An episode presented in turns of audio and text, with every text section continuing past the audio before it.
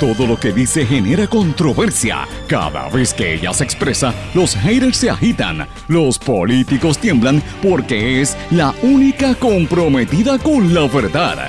Periodista, bloguera, relacionista licenciada, analista de la noticia, escritora y le dicen la provocadora en las redes sociales. Y ahora comienza en blanco y negro con Sandra Rodríguez Coto.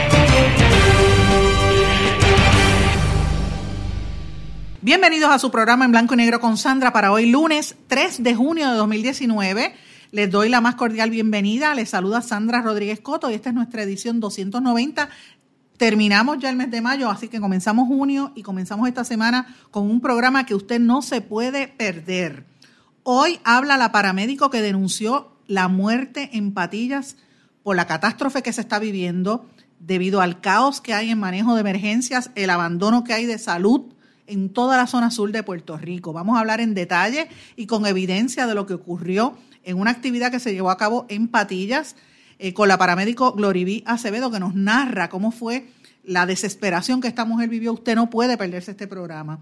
Además, señores, prepárese porque todo, absolutamente todo lo que consumimos, desde comida hasta carros, ropa, todo, va a subir de precio a partir de este mismo mes. Analizamos en detalle el impacto que va a ser inmediato, directo y contundente de la guerra de aranceles entre Estados Unidos y México y cómo en Puerto Rico somos rehenes de esa polémica, de un tema que aquí no se quiere tocar.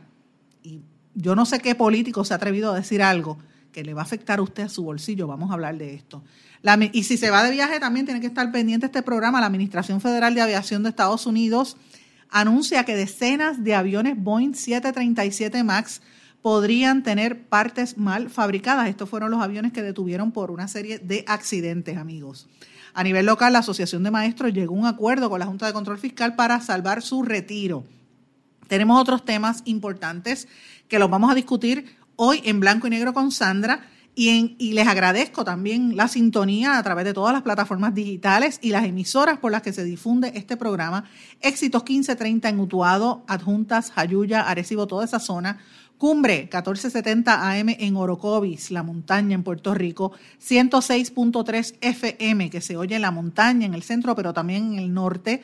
X61, que es el 610 AM, Patillas y toda la zona sureste, 94.3 FM, Salinas, Yabucoa, Maunabo, Arroyo y otros municipios. El 1480, que está en Fajardo, desde allí se escucha en toda la región este y noreste del país, desde Fajardo, todo el archipiélago de las islitas, Islas Vírgenes Británicas, Americanas, obviamente mis amigos en Vieques y Culebra, y toda la zona noreste hasta Carolina en el área oeste de Puerto Rico. Desde Cabo Rojo y Mayagüez nos escuchan a través de WYAC 930 AM, San Germán, Añasco, Rincón, Aguada, Aguadilla, Moca, toda esa región. Y obviamente en San Juan y en la zona metropolitana nos escuchan a través de WIAC 740 AM. A los amigos de la diáspora, como siempre les digo, gracias por su sintonía, gracias por los mensajes este fin de semana. La mayor parte de los amigos de la diáspora nos sintonizan a través de las plataformas y los podcasts digitales de Cumbre 1470 y de X61 y también del que yo comparto en mi página, en, mi, en mi podcast en blanco y negro. Eh, como todos los días le digo, cualquier comentario, duda, crítica, petición, lo que usted quiera decirnos, nos lo, nos lo puede informar a través de cualquiera de estas emisoras que acabo de mencionar o a través de mi página de Facebook, Sandra Rodríguez Coto, en Twitter, SRC Sandra, o a través del blog, en blanco y negro con Sandra en Blogspot. Hoy, como les dije, tenemos un programa bien, bien interesante. Tienen que escuchar esto. Buenas tardes. Eh, no sé ni cómo hablar del tema. Lástimas tranquila. Estoy tratando de digerir lo que, lo que viví hace par de horas hoy. Eh, yo estoy ahora mismo bajando para, para Lara desde Patilla. Estoy en Patilla desde las 5 de la mañana en un evento de Spartan eh, creo que salimos como a la una. Y acabando de salir, un accidente fatal. Nada, dos minutos. El accidente fue a dos minutos de donde yo estaba en Patilla. Yo no conozco nada de Patilla, yo no sé nada de Patilla. Eh, simplemente pues eh, yo tenía el equipo por dos razones. Una que siempre lo tengo en el jeep, otra que estaba eh, trabajando en el evento, o sea, haciendo el evento, más, más laborando como paramédico. Y lo único que yo pude ver que prácticamente el accidente ocurrió en mi cara, pero no lo vi. Vi un corre-corre y vi un momentín y pues obviamente, tú sabes, hay, hay personas heridas, lo que escuché fue una gritería, estaba bien cerca, pude alinear el jeep y y llegar al área. Eh, habían unos cuatro pacientes heridos, pero obviamente pues estoy sola, yo no conozco nada del área. Eh, pregunto por los pacientes y veo que dos de esos pacientes están ambulando. Pregunto, los carros estaban extremadamente desbaratados. Baratados, como uno dice. Los carros estaban pérdida total. Eh, no puedo ahora mismo decirte, no, era tal carro y tal carro, porque obviamente cuando uno es paramédico, uno se enfoca, uno de lo general para lo específico, a mí lo que me interesa es los pacientes. No estaba en mi, en mi labor, ¿verdad? Pero yo tengo una labor, uno es paramédico, igual que policía, igual que bombero, 24/7, esto no lo lleva, tú sabes, esta es mi, mi responsabilidad como ciudadana. Estoy tratando de tranquilizarme porque de verdad que lo que yo viví allí en mis 19 años de paramédico nunca lo había vivido. Eh, me personó a, un vehículo donde están gritando, hay una señora bajo un dash y la persona estaba en, un fallo respiratorio, no estaba pillada, estaba atrapada, pregunté si llamaron al sistema, si podían desconectar la batería eh, y pues obviamente uno sabía lo que tiene que hacer, yo llevo 19 años en esto, en mi bulto yo eh, tengo equipo pero no lo suficiente, yo ando con oxígeno, yo ando con un resucitador ando con IV, sí, con férula, ando con cierto, ciertas cosas que puedo resolver al momento. Me acordé que hubo un incidente en el evento, algo que después pudimos manejar, pero sí yo llamé al despacho este, este, y me dijeron que llamara al despacho Ponte porque ellos no tienen ambulancia, o sea, me acordé que hace como un año yo fui al Capitolio y con una de las quejas principales de, los paramédicos eh, unidos, de los paramédicos, era que en el área azul había una catástrofe en cuanto a emergencias médicas. Pero no es lo mismo eh, decirlo que verlo. En 19 años el cuco mío como paramédico siempre ha sido que un paciente esté pillado o atrapado y que no haya... Déjame ver si puedo continuar con esto, que me entró una llamada. Este, pues mi cuco siempre ha sido, en 19 años que yo llego a una escena y nunca en la estatal he llegado a una escena y me he limitado de equipo por extremado tiempo. O sea, siempre se quejan, ¿verdad? A veces de, las zonas o qué sé yo, pero yo no tengo nada que quejarme de manejo de emergencia del área, especialmente de manejo de emergencia. Yo de bombero no puedo decir nada porque casi no lo veo. Este. yo lo puedo decir algo, por primera vez en 19 años yo presencié como una vida se perdió por culpa del maldito sistema. Si me quieren llevar a la agencia o si les da la gana de llevarme y procesarme, no me importa, pero vi una vida morirse porque se tardaron 30 minutos en llegar. So, hice mi trabajo, lo que tenía dentro del equipo que tenía, que era simplemente dar compresiones, mantener una buena vía de aire, hincharla y no podía hacer más nada. La paciente gaspió, la paciente se fue en paro.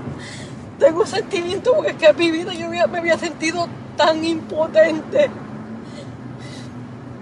Y la señora se murió. La maldita ambulancia se tardó media hora en llegar. Y a mí no me importa si quieren llevar esto donde sea, pero llegaron dos.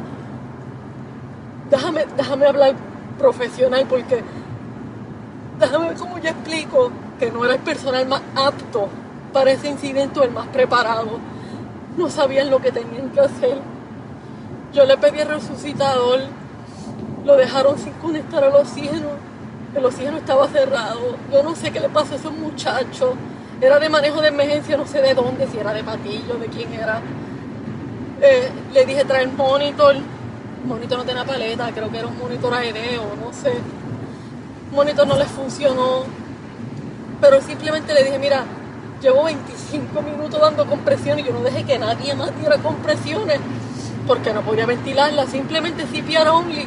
Esto lo sabe hasta un básico que coge un CPR y lo coge bien, legal. CPR only, pero unas compresiones de hombre yo di.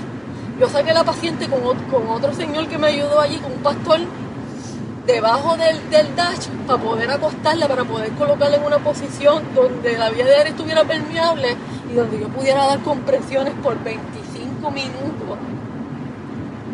Pero la señora, yo no vi trauma, trauma eh, visible. Eh, no sé si le dio un infarto, no sé si tiene un trauma interno, pero por primera vez en mis años de paramédico yo vi una persona morir por el maldito sistema de basura de porquería. Yo no estoy hablando aquí que es la agencia, porque yo no sé las limitaciones que tiene la agencia. El maldito gobierno de basura. Y créanme que yo voy a llegar a donde tenga que llegar para hacer valer la voz porque se perdió una vida por culpa de que no tienen ambulancia en patilla. Que no tienen ambulancia. Llegó la policía rápido, entonces la cara de frustración de los policías, la gente todo el mundo allí amotina a saber que sí que hay en video, no sé, todo el mundo mirando, todo el mundo pendiente, llegó una enfermera allí, por lo menos me ayudó a cambiar los sueros, pero es que realmente, ¿qué más yo podía hacer si yo no tengo más nada? CPR, o sea, compresiones, compresiones, mantener su vía de aire permeable y, la pinché, bajarle líquido y, y más nada. Pero esa vida se perdió por culpa de la basura de gobierno por la culpa de la basura de legisladores y senadores que me escucharon a mí un día sentada allí, sentada a mí, a las personas de Ponce, que era que tenían la, situación, y nadie hizo nada hasta el sol de hoy, porque eso ha pasado como un año y medio. So, como no es la madre de ellos, ni son familiares de ellos, se perdió una señora joven. Y el esposo no entendía lo que estaba pasando porque estaba aturdido. No sé si era por el accidente, si era que tenía algún trauma, pero estaba ambulando. Este, salgo de un evento y, uno contento porque, wow, tuve, y jamás pensé. Estamos hablando en este programa, sigue la gente conectándose, va más de 60 mil personas que lo han visto en la página de Facebook de esta joven eh, paramédico que es una heroína, es una héroe que le salvó, trató de salvarle la vida a esta persona, Glorivía Acevedo. Eh, y también lo pueden encontrar en su página, yo lo voy a enlazar en mi página de Facebook tan pronto terminemos este espacio y lo voy a, también lo, pueden encontrar en la página de, Facebook de X61, que por allá tiene sobre 50 mil views también. Tengo que coger aire, señores, porque este video me revive lo que, la experiencia que, sentí, la, impotencia, como dice Glory B, de tratar de salvar vidas. Esto yo lo viví durante el huracán, señores. Los que me siguen saben que yo viví esto y lo vivimos todos juntos en este país cuando el paso del huracán María, que uno llamaba a la gente desesperada tratando de salvar sus vidas, tratando de, que lo fueran a rescatar y no llegaban a rescatarlo. Yo quiero saber dónde está Carlos Acevedo, el director de manejo de emergencia, del negocio de manejo de emergencia. ¿Dónde está él? ¿Dónde está el gobernador? El alcalde de Patillas, Norberto Soto, Entendemos la situación que está ocurriendo en los municipios, pero alcalde, usted tiene que asumir un liderato y públicamente denunciar la falta de accesos, la falta de servicio. Y señor eh, alcalde, usted tiene que tomar la iniciativa y tiene que moverse. Carlos Acevedo, manejo de emergencia, el secretario ausente de salud, ¿dónde está? Aquí es que uno ve, señores, el tema de la corrupción en este país. La maldita corrupción es la que nos tiene en esa manera. Yo llevo tres semanas en este programa, ustedes me han escuchado, diciendo que cuando explotara lo de salud, que salud están pasando unas cosas terribles y en manejo de emergencia. Todo el área sur no tienen servicios adecuados. Estamos hablando de, de que estamos en plena temporada de huracanes y mire lo que ha ocurrido en ese evento, señores. Y después uno brinca y dice las cosas y los haters que el gobierno le paga con fondos públicos que bien se pueden haber estar utilizando para pagarle a los paramédicos para tener más emergencia en este país, los ponen a, pagarle dinero a través de agencias de publicidad, de publicidad para que insulten a uno en las redes sociales. Mire, señores, ese dinero cójalo para lo que se necesita para salvar vidas en este país. ¿Qué más, qué más se necesita para uno darse cuenta de la crisis en que estamos? No puede ser, no puede ser. Aquí eh, estamos en plena temporada de huracanes y mire lo que ha ocurrido. Media hora, y no solamente media hora en que llegara la ambulancia. Señores, el personal, con esa dejadez? ¿Será la frustración o será la incompetencia? ¿O será que no existe un jefe de manejo de emergencia? Esa es la pregunta. Aquí tiene que rendir cuenta este señor de manejo de emergencia. Ya es hora, ya es hora de que empiecen a rendir cuenta. Parece mentira. Parece mentira. Tengo que coger aire, señores, porque me da, empiezo, pierdo un poco el, la objetividad porque uno, yo me pongo en el lugar de esta joven, de Gloriví Acevedo. Gloriví, gracias por tu servicio. Eh, y espero que te, te, arriesgues y puedas hablar conmigo en algún momento, Gloriví. Sabes que las puertas de este programa están abiertas para ti. Vamos a pasar a esta, a esta entrevista telefónica. Amigos, ustedes escucharon ese audio, está disponible en Facebook, yo lo voy a enlazar en mi página, pero con nosotros se encuentra en línea telefónica Gloriví Acevedo que para mí es un honor tenerla en, conmigo en este espacio. Para mí es una héroe, una heroína. Gracias por tu trabajo, Gloriví, de entrada. Y, te sentí la frustración y te sentí el taco que se te formó, que a mí también al escucharte. Este, gracias. ¿Estás bien? Sí, sí, saludos. ¿Qué fue lo que pasó, Gloriví? Yo quiero que me narres un poquito, ahora que ha pasado un, un poco más de tiempo, eh, ¿qué, sucedió? Pues yo estaba en un evento deportivo en el área de Patilla. Me disponía a salir eh, eso de la una de la tarde del mismo. Eh, yo soy del pueblo de Lares. Yo no conozco nada de Patilla. y me encontré un accidente fatal.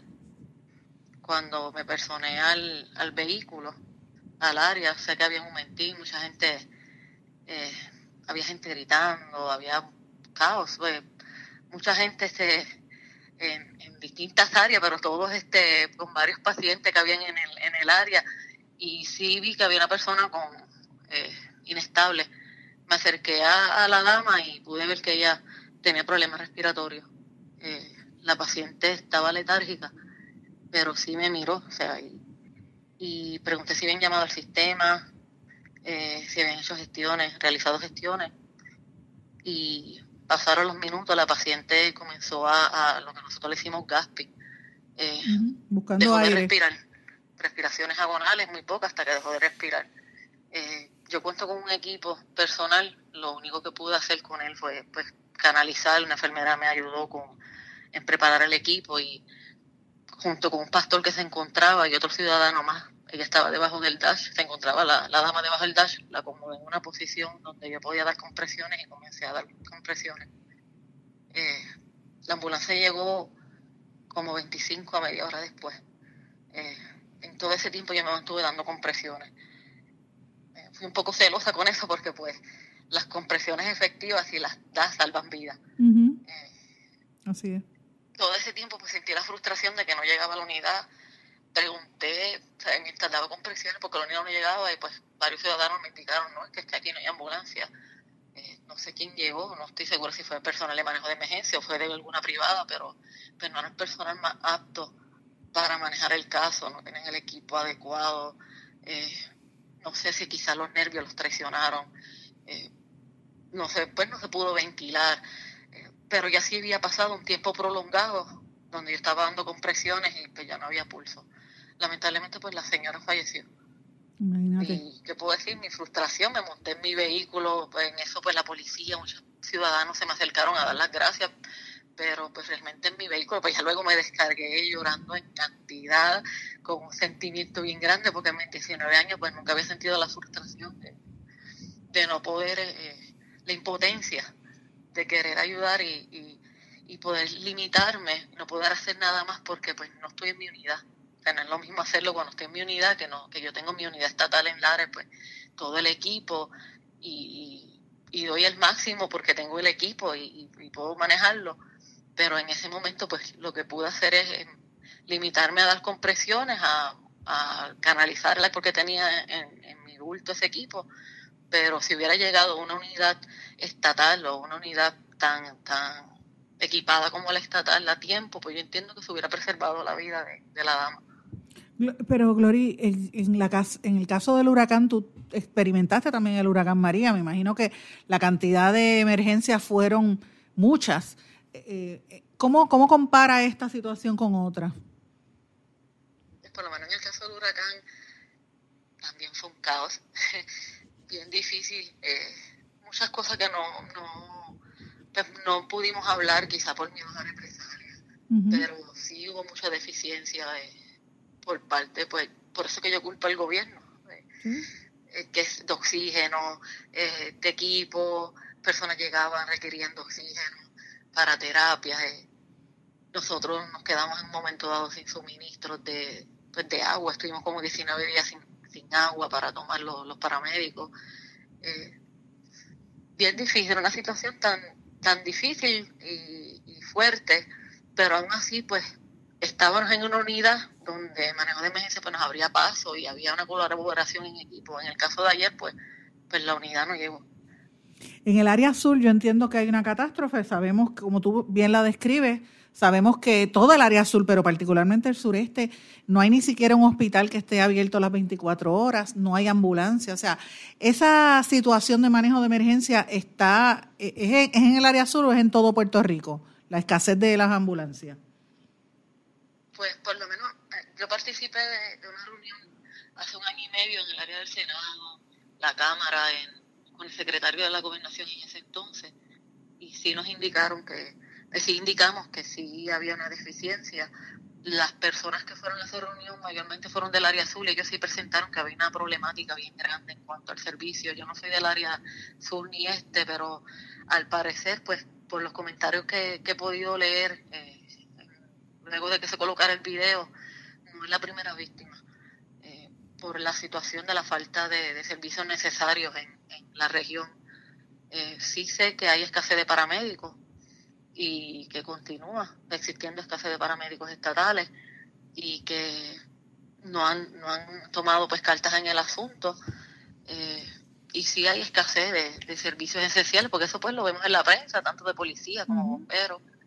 Eh, pero al parecer, pues sí, una de las regiones más críticas eh, parece ser el área de, de, Ponce y este. Y eso pues lo, lo, constaté con la situación que viví pues, hace, hace dos días.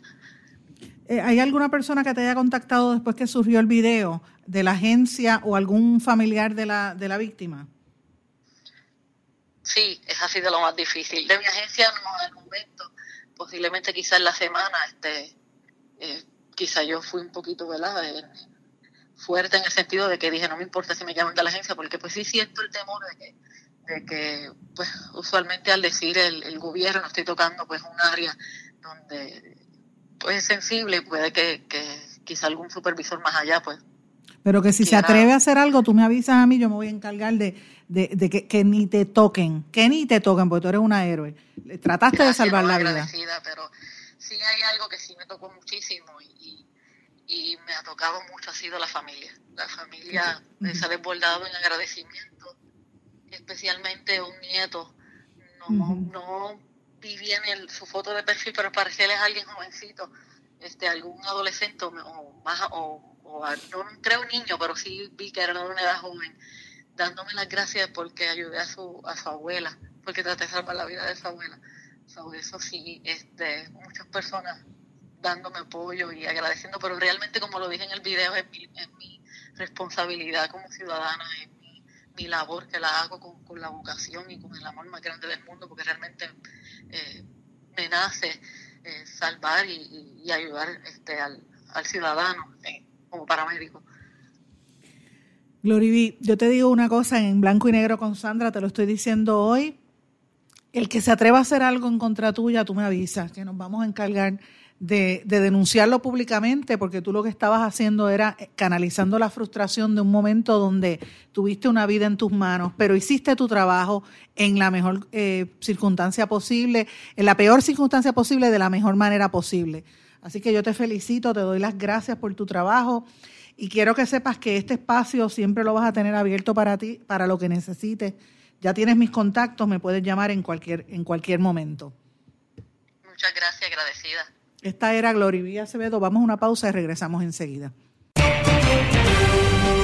No se retiren, el análisis y la controversia continúa en breve, en blanco y negro, con Sandra Rodríguez Coto.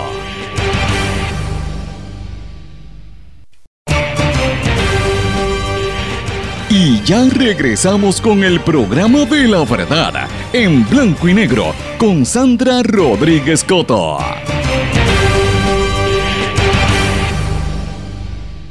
Para hablar un poquito más en detalle de lo que está ocurriendo en esa zona de Puerto Rico, en línea telefónica se encuentra Omar Díaz, que ustedes saben es nuestro corresponsal en los Estados Unidos, corresponsal de la red informativa y de X61, quien por años ha sido reportero y productor en la emisora de Patillas. Omar, ¿cómo estás? Saludos Sandra, saludos a todos los amigos de Radio de X61, en la red informativa, en blanco y negro y todas las plataformas digitales que están con la red informativa. Omar, eh, nosotros hemos hablado de esto en otras ocasiones, tú y yo, porque sabemos que en el área de Patillas, en el área sureste en Puerto Rico, hay un problema grave, en el área sureste y en el sur, problema grave con la falta de, ambulancias y de, servicios médicos, los cierres que ha habido de los, de los CDT y de los hospitales. ¿Qué está pasando específicamente en el área de Patillas? Es lamentable, yo creo que eh, acabas de poner el audio donde este paramédico ha tratado, eh, ha hecho público lo que por tanto tiempo se había solamente comentado o tratado de, mantener por, por, lo bajo, ¿no? Eh, no hay ambulancia, existe un CDT que el CDT cierra a las 11 y 30 de la noche. El hospital superterciario más cercano que tenemos es el hospital de Guayama, eh, al cual pertenece una cadena de hospitales que hay en el centro de la isla y... a Menonita. Tú dices Menonita. El hospital Menonita eh, es el único que queda, ya que el hospital, el antiguo hospital Santa Rosa cerró, el hospital Lafayette en Arroyo cerró, eh, hospitales que por lo menos Lafayette iba a ser abierto por, la compañía Menonita, no ha sido abierto, así que hospitales que quedan 24 horas para una emergencia real es solamente Guayama. Hablamos que si de Maunabo hay una emergencia, y es una emergencia grave, tiene que bajar hasta Guayama. Y en un agua Guayama mínimo te echas 45 minutos y cuidado con, no te cojas weekend o sea domingo porque tienes un tráfico brutal.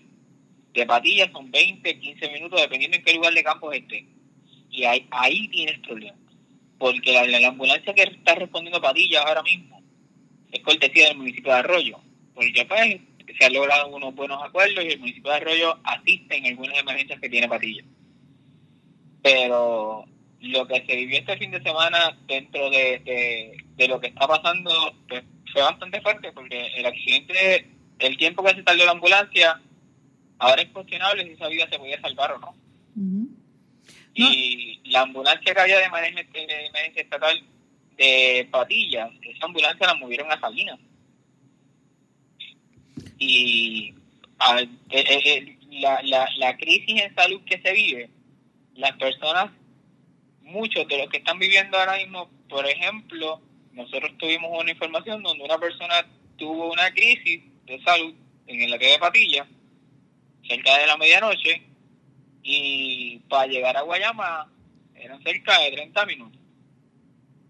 La persona llegó en un estado mucho más crítico del que quizás hubiese llegado si hubiese tenido un hospital mucho más cercano, 24 horas, que le dieran los primeros auxilios y después lo transfirieran pero eso no está pasando.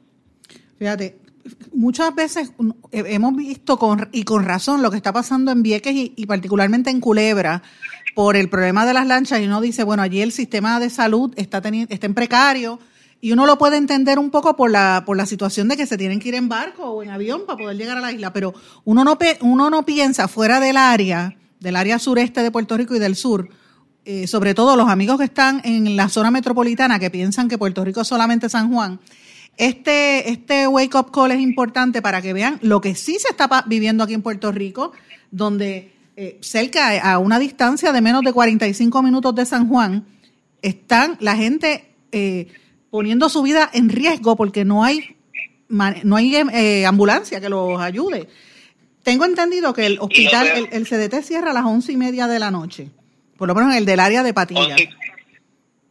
Y el de Arroyo también. El de Arroyo también. O sea que si alguien se enferma, alguien le da un infarto a las 12 de la noche, eh, tienen que ser los mismos familiares que lo monten en el carro y si no, pues no llega. Llevarlo a Guayama o tú llamar al sistema de emergencia 111 y ver en qué tiempo te llega la ambulancia, si te llega, o en el momento que te llegue, si todavía tienen la dicha de que Dios esté con tu familiar y que te lo mantenga vivo. Imagínate. esa es la realidad. Pues de eso es que estamos hablando. ¿Y, y, y, qué dice la gente en el pueblo? ¿Tú qué hablas con tanta gente allí en esa zona? Eh, lo que hay ahora mismo es básicamente indignación, Sandra. La, la, la realidad es que se comenzó a hablar hace mucho tiempo de que pues, la necesidad de hospital, el, el tiempo que tú tienes que esperar en, el hospital. Por ponerte un ejemplo, en, en los pasados días nos llegó un mensaje donde una persona llegó al hospital menonita de Guayama a eso de las 4 y 30 de la mañana eh, y eran las 6 de la mañana, no lo habían tomado hospitales y la persona tenía síntomas como si tuviese eh, eh, para parecido a un stroke. Eh, adormecimiento en un lado, eh, una persona con varias condiciones. Pues era hora y 30 minutos sin haberle cogido ni siquiera vital. Imagínate. Y el hospital estaba vacío. De eso estamos hablando. De que aunque llegues a tiempo de hospital, es tanto el trabajo que tienen que a veces ni siquiera tiempo te atienden aunque tú tengas una emergencia real. Por eso, pues, que por eso, por eso cuando yo hablo en este espacio, José María, los amigos que nos están sintonizando, del, del coraje que me da con los políticos y con la corrupción, esto es el efecto de la corrupción. Debido a la corrupción en este país, que es el principal problema de este país, todos los demás servicios se afectan. Hemos hablado por meses largos en este espacio del tema de educación, con la Universidad de Puerto Rico, el Departamento de Educación, las pensiones de los empleados públicos, pero yo llevo, de, de, hecho, la semana pasada, José Mar, tú recuerdas que lo dije, diciendo que el tema de salud va a reventar y miren esta situación, sabrá Dios si esas vidas, por lo menos la de este evento, se pudo haber salvado y sabrá Dios cuántas otras vidas están pasando problemas en este momento. Yo te voy a pedir un favor, José Omar, y a los amigos que, que nos están escuchando, eh, por favor, escríbanle Omar a X61 en la página de internet. A mí me pueden escribir en mi Facebook, Sandra Rodríguez Coto, y le voy a pedir si hay denuncias particulares de esa zona, de toda esa zona de Arroyo, Patillas, Maunabo, Yabucoa, eh, Guayama, toda esa área sureste, pero en cualquier otra parte de Puerto Rico que usted esté experimentando esta misma situación, le voy a pedir que nos dejen saber a nuestras respectivas eh, plataformas digitales que lo vamos a denunciar en este espacio. ¿Qué te parece? Sería perfecto, Sandra, y tengo que decirte eh, eh, algo súper importante. Eh, muchas veces están enfocando el país, yo creo que en problemas menores, en problemas entre las peleas de la Junta de Control Fiscal, en que es cierto si arrestaron X o Y funcionarios, perfecto, pero hay muchos temas más importantes que tienen que ver con vidas, los cuales no se están tocando y a la cercanía de una temporada de huracanes que apenas comienza y tener todavía un sistema de salud en debacle, no podemos todavía decir que estamos de pie y que podamos eh, atender cualquier emergencia que se nos acerque, cuando en realidad no podemos atender ni las emergencias del diario de un pueblo. Así mismo es. Amigos, este era Omar Díaz de X61, el corresponsal de este programa en Estados Unidos, que él nos está llamando desde allá. Hemos estado en, comunicación desde Estados Unidos, pero él conoce muy bien el área sureste de Puerto Rico, por eso quisimos traerlo al programa. Bueno, luego de esa entrevista con Omar Díaz, vamos a hablar de algunas noticias internacionales. Quiero hablar en detalle del impacto que va a tener para Puerto Rico esta guerra de aranceles en México y lo que pasó en China también pero antes quiero hablar de algunas noticias a nivel internacional que me parece que son interesantes y son importantes, eh, que debemos mirarlas con detenimiento. La primera, señores, ustedes saben que el presidente Donald Trump está en Inglaterra, pero su llegada, él, ha estado hablando sobre el tema del Brexit y las negociaciones y lo que ha pasado luego de la salida del actual eh, primera ministro, ¿verdad? Que ha dicho que se va. Pues miren, señores, él antes de llegar ya tenía problemas porque empezó a decir en una entrevista que le estaba dando al periódico británico The Sun, en el contexto del Brexit, el reportero le pregunta qué, cuál es su reacción a unas declaraciones que había dicho Meghan Markle sobre él hacía un tiempo atrás, en el año 2016, cuando Meghan Markle era todavía actriz y todavía no pensaba casarse con Harry.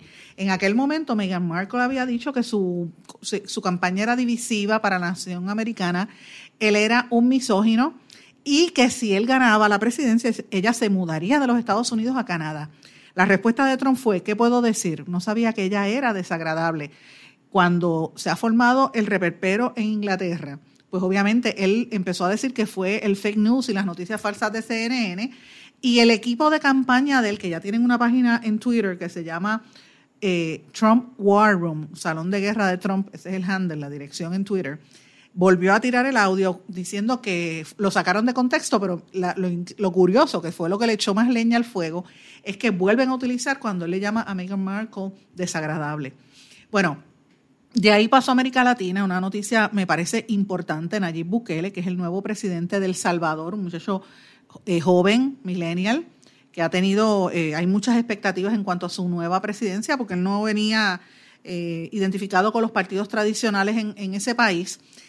Comenzó prácticamente el mandato con una noticia importante, dando la orden a que el, a retirar de un cuartel el nombre de Domingo Monterrosa, el militar que se, según algunos se le atribuye la, masacre de Mozote, una terrible masacre durante la, durante la época de la guerra en El Salvador, hace casi 40 años, donde murieron más de mil personas, la mayoría de ellos niños, y todavía al día de hoy ninguno de los presuntos responsables ha sido llevado ante la justicia. Eh, eso ha pasado por varios comisiones de la verdad en diferentes años donde se evidenció que se violaron los derechos civiles eh, y los derechos humanos durante esa guerra civil en El Salvador que duró del 1980 al 1992. Así que esta orden que dio Nayib Bukele es importante eh, y ordenó a las Fuerzas Armadas a retirar de inmediato ese nombre. Las Fuerzas Armadas, o sea, el ejército no respondió públicamente eh, a esa orden que se la dio prácticamente el comandante en jefe, así que me parece importante que se destaque esto. Eh, el Salvador, el ejército todavía no reconoce su participación en esa masacre. Señores, otra noticia importante antes de irnos, quería mencionarle, la Administración Federal de Aviación, la FAA, declaró que varias partes hechas del, eh, del, avión Boeing 737 podrían tener partes mal fabricadas y que tienen que ser reemplazadas para poder permitir vuelos de estos, de estos aviones. Ustedes recordarán que el Boeing, es, el, Boeing 737 es uno de los que estuvo detenido cuando se detuvieron hace unos meses atrás después de una serie de, aero, de errores como el de eh, Ethiopian Airlines, donde murieron 157 personas, y el Lion Air, donde murieron 189, y en todos los países prácticamente detuvieron los vuelos porque tienen ese problema. Finalmente, la Administración Federal de Aviación en los Estados Unidos reconoció que tienen piezas mal hechas. Así que si usted va a viajar, esté pendiente a eso. Señores, vamos a una pausa y regresamos enseguida. No se retiren, el análisis y la controversia continúa en breve, en blanco y negro, con Sandra Rodríguez Coto. ¿Sabemos cuántas personas murieron de verdad durante el huracán María? A usted lo escucharon en el momento de mayor desesperación. ¿Todavía siente aquellas noches a oscuras y de incertidumbre? ¿Qué pasó mientras los vientos azotaban y luego en aquellos días y semanas después cuando no había sistema de comunicaciones? Reviva cada minuto con una narrativa real sobre lo que pasó en la bitácora de una transmisión radial, catalogado como uno de los mejores libros del año 2018 por la crítica literaria. Es una lectura necesaria porque no podemos olvidar nuestra historia para que esta no se repita. Bitácora de una transmisión radial, disponible en las principales librerías a través de todo Puerto Rico y en la internet lo consigue en Amazon, en libros787.com y en travaliseditores.com, publicado por Travalis Editores. Este es un mensaje importante del Departamento de Salud y Servicios Humanos de los Estados Unidos. En una ola de calor, mantenerse fresco lo mantendrá sano. Las personas y los animales deben quedarse adentro. Si no tiene aire acondicionado, vaya a algún sitio que lo tenga como un centro comercial Beba más líquidos, evite el alcohol y las bebidas con azúcar. Si sale, póngase ropa ligera. Nunca deje a nadie, en especial a los bebés o niños pequeños o a los animales, en un vehículo estacionado y cerrado. Para obtener más información, llame al 1-800-CDC-INFO. Quítese el dolor de cabeza con sus obligaciones de contabilidad con los servicios que presta Villalba y Villalba Company. Directo, personal y con sensibilidad humana. Lo que se busque un verdadero asesor de contabilidad para todo tipo de servicio de contabilidad, pago de IBU, pago de nómina, informe trimestrales y anuales y otros. Ofrecen servicio directo personalizado. Villalba y Villalba Company. Para orientaciones, su teléfono el 939-336-5774. 939-336-5774. El abandonar un animal es abuso y es ilegal. Si ya no puedes atender a tu perro, llévalo a un albergue o centro de control. Si lo abandonas en la calle, le estás garantizando una muerte dolorosa y segura.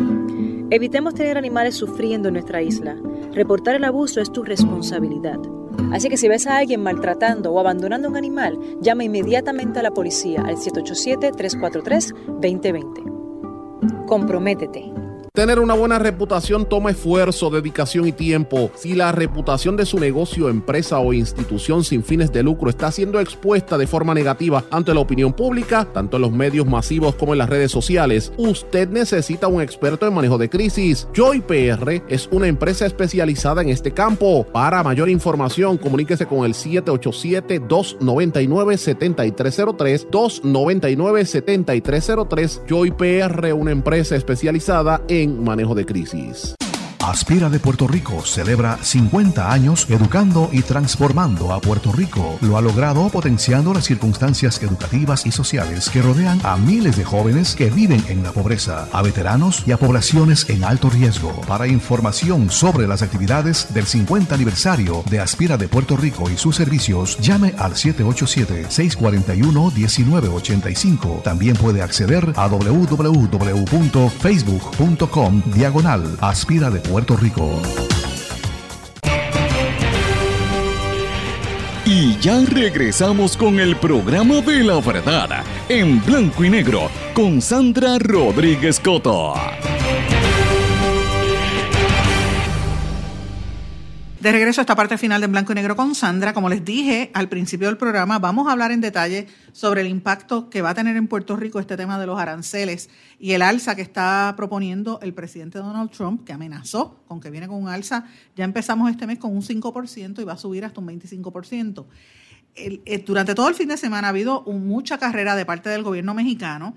El presidente Donald Trump tuvo unas palabras muy duras hacia los mexicanos y el presidente Andrés Manuel López Obrador le contestó con una carta sumamente elegante donde dice que ellos no se van a dejar intimidar, pero envió a un grupo, una delegación bastante grande para comenzar esas negociaciones. Anoche, yo diría que casi a la una de la mañana, Donald Trump, eh, a las 12 de la, de la noche, debo decir, Donald Trump emitió unas declaraciones donde, donde decía que México podía resolver la crisis fronteriza si los líderes lo quisieran y que sí, que los mexicanos han estado hablando, hablando y hablando, pero que los, los americanos, los estadounidenses no quieren más habladurías, lo que quieren es acción.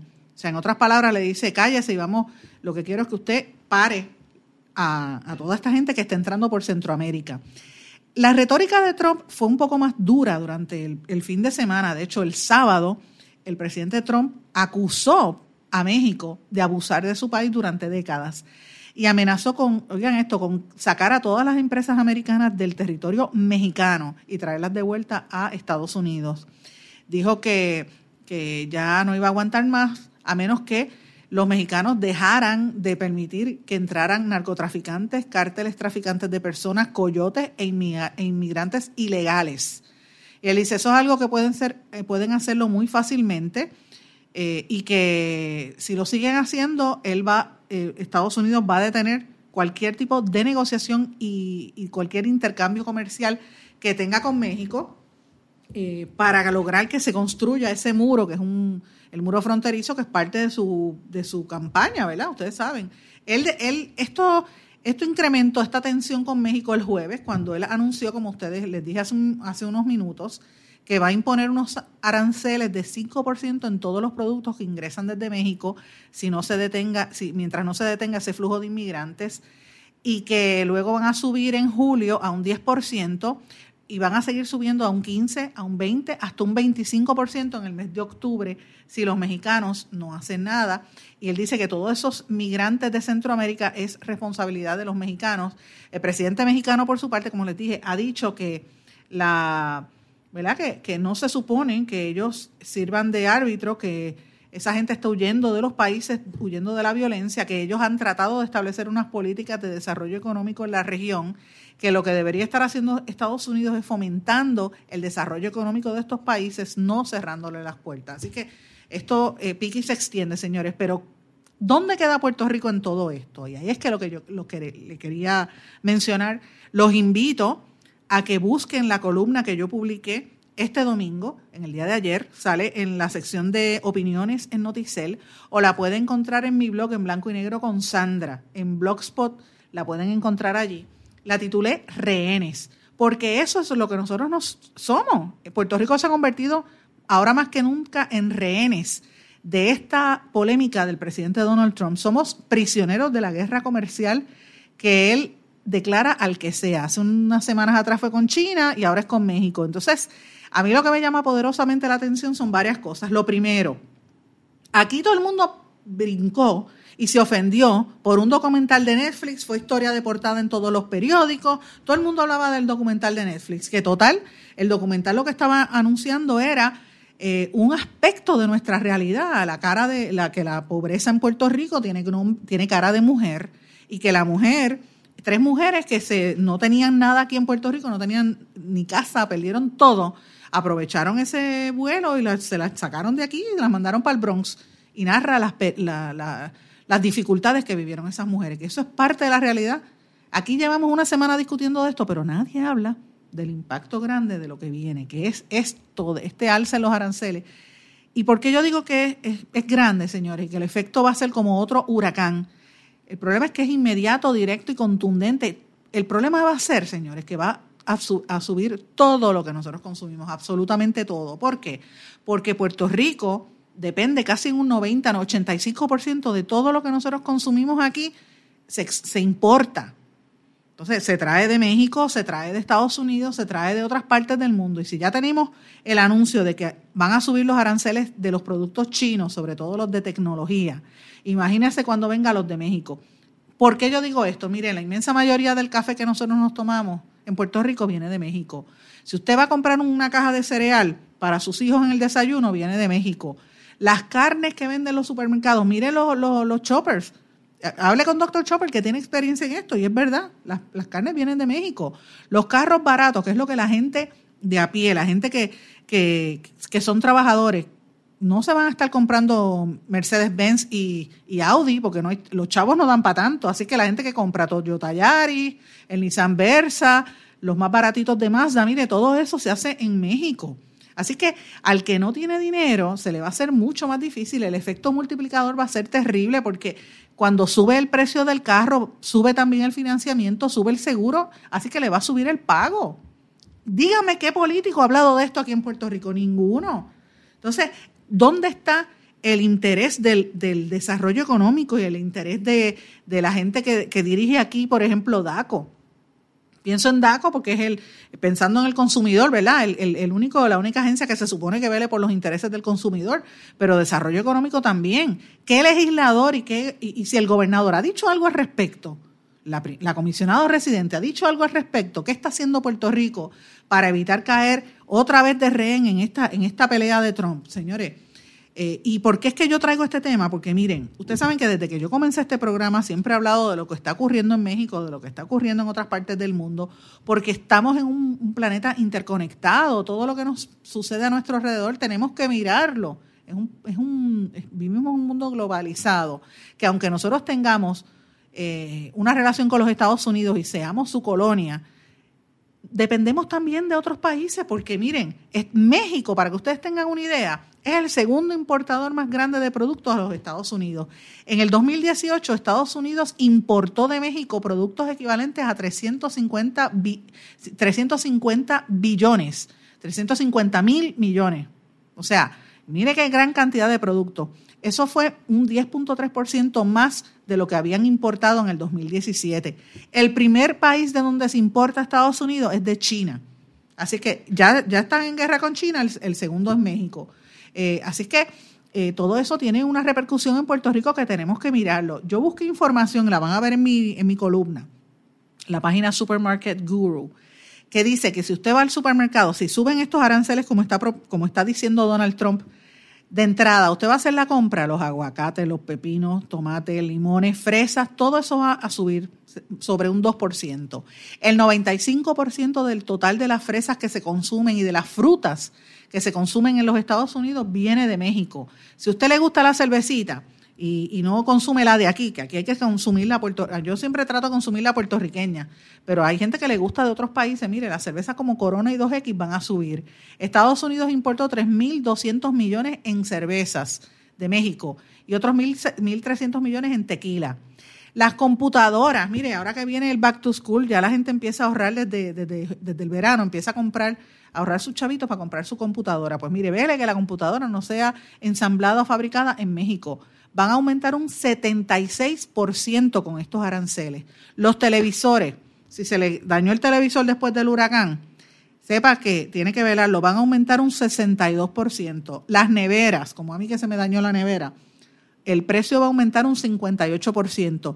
Y ahora con el calor que va a haber en el verano, sepa que los aires acondicionados, el precio va a subir un 50% según el Consumer Technology Association, porque la mayoría de esos productos, televisores, computadoras, neveras, aire acondicionado, se fabrican o se ensamblan en México. ¿ok? Las importaciones de computadoras fue 24.3 billones. Televisores 8 billones, neveras y congeladores 3.8 billones. Equipos médicos igual, señores, pero más que nada en telecomunicaciones, 11.6 billones. Y aquí, como yo planteo en la columna, hay que añadir el impacto que va a tener la guerra comercial con China, que ya China, ya ustedes saben que dijo que no se va a quedar dado y usted sabe que ya Huawei, la compañía china de, de telecomunicaciones, lo he dicho aquí mil veces, se había convertido en la segunda empresa en el mundo pero ya se anticipaba de que si seguían subiendo los aranceles, ellos van a, tomar represalias con los Estados Unidos y posiblemente empiecen a hacer boicots a otros productos. Hablaban de desde los McDonald's hasta, hasta la cadena de hoteles Marriott. Pues miren, si usted va a comprarse un celular, celulares como el iPhone van a estar prohibitivos por esta misma situación. Los carros más afectados, marcas que se fabrican en México, Volkswagen, todo lo que sea Fiat Chrysler, General Motors, Renault, Nissan, Mitsubishi, Toyota, Hyundai, Kia, Ford, BMW y hasta Mercedes, porque también los de lujo tienen eh, componentes o se ensamblan o se hacen en México y de ahí se importan a los Estados Unidos. Los analistas financieros dicen que las marcas más afectadas van a ser General Motors, Chrysler y Ford. Así que el carro va a subir entre, un, entre 1.500 a 2.500 por vehículo o quizás más. Los estudios en Estados Unidos ya dicen, de hecho, encontré un informe que hizo unos analistas financieros de Oxford, Oxford Economics, que dice que esta alza en las tarifas va a representar 600 mil empleos menos en los Estados Unidos. ¿Cuánto representa esto para Puerto Rico? Yo quisiera saber si las organizaciones comerciales, mi amigo y ex cliente, porque lo fue, lo digo públicamente, hace bastantes años ya, Mida, este, eh, Manolo, Manuel Reyes, Manolo Reyes, han dicho algo sobre cómo va a representar esta, qué va a representar esta alza en, los aranceles en los supermercados. La Cámara de Comercio ha dicho algo al respecto. Han admitido que ese, ese alza se lo van a pasar a los clientes. Le pregunto yo. ¿Algún legislador ha dicho algo sobre esto? ¿Quién, quién preside la comisión de el consumidor en Cámara y en el Senado. El presidente de la Cámara ha dicho algo, señores, volvemos a lo mismo. Estos son temas que son sumamente importantes para nosotros en Puerto Rico y tenemos que entender que estamos siendo víctimas, rehenes de esta guerra donde no tenemos ni voz ni voto, ni donde no tenemos injerencia precisamente por nuestra situación colonial. Pero en otras ocasiones se han logrado detener procesos y eh, si se lleva una campaña articulada. Nosotros no hemos logrado levantarnos de la economía, no han llegado el dinero después del, del huracán para empezar la reconstrucción y ahora viene este cantazo. Yo quisiera saber quién está haciendo algo al respecto, si alguien. Pero mientras tanto, usted que me está escuchando, señora, que va a hacer la compra, o señor que le va a hacer la compra a su esposa, a su familia, piense cuando vaya a comprar algo en el supermercado, cuando vaya a comprar algún artículo en una tienda, una computadora o un carro, piense en esto que le estoy diciendo y recuerde qué político o qué líder en el país lo ayudó y cuál no. Señores, con esto me despido, no tengo tiempo para más. Hoy ha sido un programa bien intenso, les agradezco su sintonía y como todos los días les digo que me puede conseguir a través de las redes sociales en Facebook Sandra Rodríguez Coto, donde voy a enlazar los vídeos de, de la paramédico, o también en Twitter en SRC Sandra. Que pasen todos, muy buenas tardes. ¿Se quedó con ganas de más? Busque a Sandra Rodríguez Coto en las redes sociales o acceda a en blanco y negro.blogspot.com porque a la hora de decir la verdad solo hay una persona en la cual se puede confiar. Sandra Rodríguez Coto en blanco y negro.